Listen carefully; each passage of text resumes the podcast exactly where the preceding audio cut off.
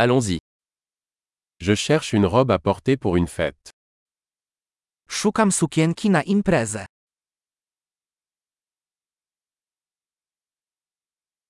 J'ai besoin de quelque chose d'un peu sophistiqué. Potrzebuję czegoś trochę fantazyjnego.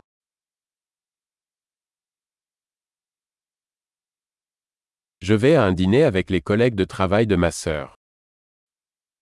Idę na kolację z kolegami z pracy mojej siostry.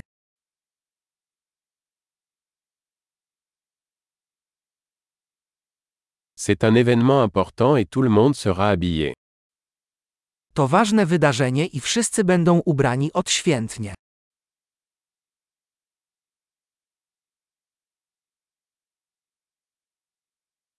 Il y a un gars mignon qui travaille avec elle et il sera là.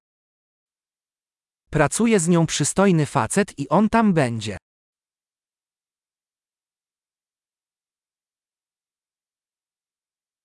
De quel type de matériau s'agit-il Jaki to rodzaj materiału?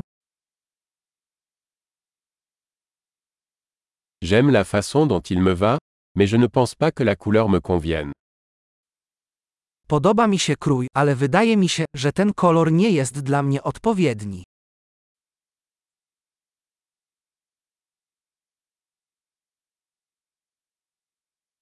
Avez-vous ce noir en taille plus petite? Czy masz tę czarną w mniejszym rozmiarze?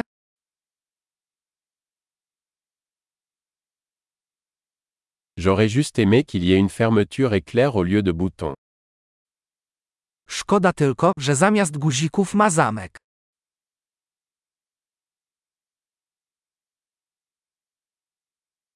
Connaissez-vous un bon tailleur? Czy znasz dobrego krawca? D'accord. Je pense que je vais acheter celui-ci. Okej, myślę, że kupię ten.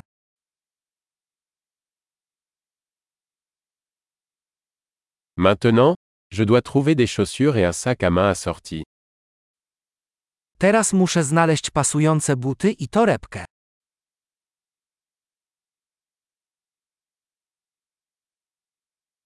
Je pense que ces talons noirs vont mieux avec la robe. Myślę, że do sukienki najlepiej pasują czarne szpilki.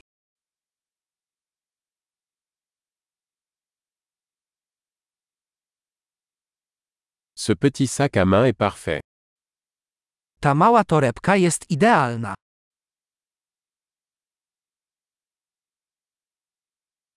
Il est petit, donc je peux le porter toute la soirée sans me faire mal à l'épaule.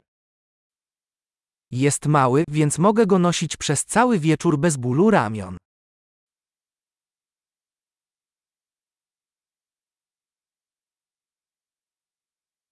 Je devrais acheter des accessoires pendant que je suis là. Powinienem kupić jakieś akcesoria, skoro tu jestem.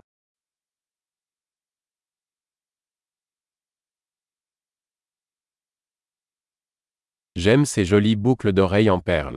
Y a-t-il un collier assorti Bardzo podobają mi się te kolczyki z perłami. Czy istnieje naszyjnik pasujący?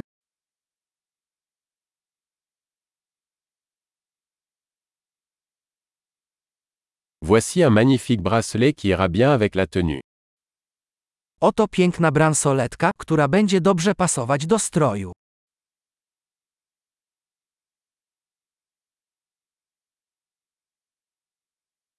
Ok. Prêt à vérifier. J'ai peur d'entendre le grand total. Okej, gotowe do sprawdzenia. Boję się usłyszeć całkowitą sumę.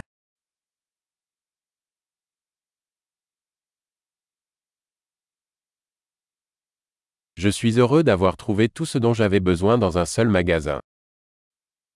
Jestem szczęśliwy, że znalazłem wszystko, czego potrzebowałem w jednym sklepie.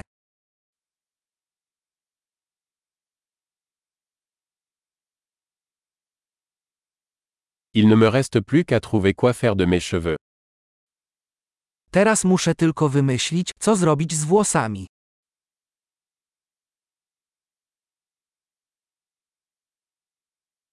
Bonne socialisation.